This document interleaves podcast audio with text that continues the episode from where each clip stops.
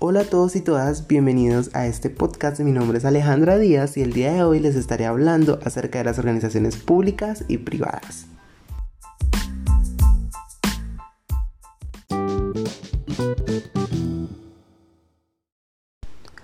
Para hablar de lo público y lo privado es importante definir ambos términos. Como público se puede entender aquel o aquello que resulta notorio, sabido o visto por todos. Por otra parte, se puede entender como un conjunto de personas que se reúnen en determinado lugar con algún fin. Además, también se entiende como lo perteneciente a una sociedad o lo común de un pueblo, ya sea un hospital público, un colegio público, una biblioteca pública o una universidad pública. Lo privado, lo público viene siendo como algo que no es de nadie y es de todos mientras que por privado se entiende aquello que pertenece o se ejecuta a vista de pocos, de manera familiar o doméstica y sin ninguna formalidad. Privado es el espacio, edificio o propiedad que no pertenece al Estado y por lo tanto no es público. Eso significa que un cierto sujeto individual, personal o organizacional tiene cierto derecho de decisión sobre cierta parte o sobre la totalidad de un objeto, sea físico o simbólico. En pocas palabras, lo privado es algo que, que es de alguien y no es de todos.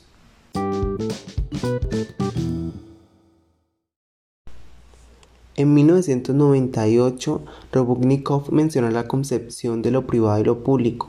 Para este era asociado a lo colectivo individual, a la visibilidad, ocultamiento, a la apertura, clausura, a la casa-calle y interior-exterior. Lo público ocupa un lugar de interés comunitario. Ejemplo de esto son el Senado, los magisterios, el Congreso, los partidos políticos o los medios de comunicaciones públicos. Lo público es el lugar donde los ciudadanos se reúnen a deliberar racional y libremente asuntos de interés común, mientras que lo privado se refiere a los intereses y necesidades personales.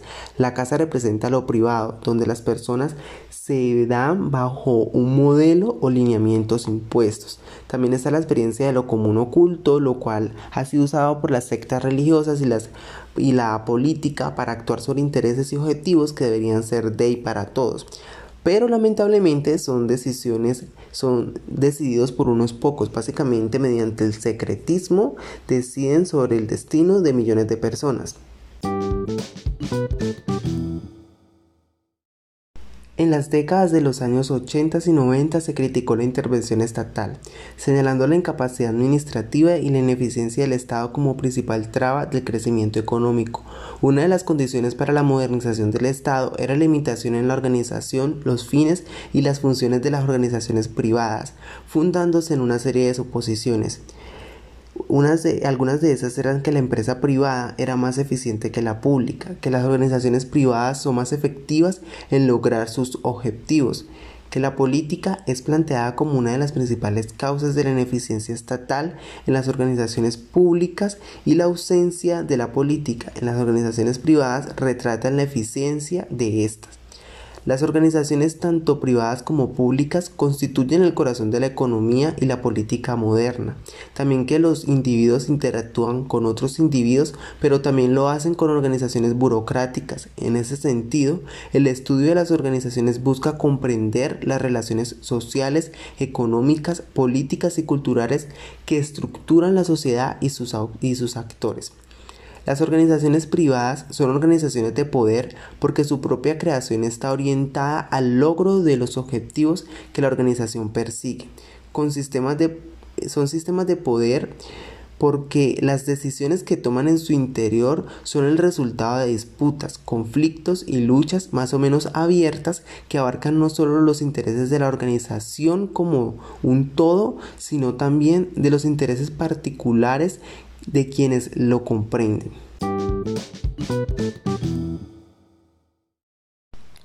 Ya para finalizar, hablamos de cultura en organizaciones públicas y privadas. Cuando hablamos de una cultura estamos refiriéndonos a las normas, hábitos, costumbres, creencias y valores que constituyen la forma de vida de un grupo en un grupo específico. Entonces las organizaciones buscan establecer una cultura que los define y promueva su filosofía de trabajo. También buscan establecer una identidad propia e influir positivamente en sus integrantes. Una cultura organizacional fuerte puede ayudar al grupo en varios aspectos. Eh, uno de esos puede ser transmitir un sentido de identidad y permanencia eh, distinguir de otras, distinguirse de otras organizaciones, orientar conductas y actividades hacia los objetivos, mejorar la estabilidad y fomentar la unión de sus integrantes y crear un buen ambiente laboral. Entonces la cultura en las organizaciones públicas y privadas puede transmitirse mediante eh, diferentes medios tales como contar historias, rituales, símbolos o lenguaje. En las historias se puede hacer eh, relatando sus inicios, los esfuerzos para poder ampliar o llegar a ese proyecto. Eh, mediante anécdotas ya sean graciosas o, o tristes, melancólicas, también en los rituales están los eventos de integración o las ceremonias para reconocer el esfuerzo de sus integrantes. En los símbolos están las banderas, los logos, los himnos. En el lenguaje están los eslogans, la manera de tratar a sus trabajadores. Algunos les dicen colaboradores, socios, asociados o los protocolos de atención específicos. Entonces la cultura en organizaciones tanto públicas como privadas, brinda al grupo una personalidad propia que los define y promueve su imagen tanto interna como externa.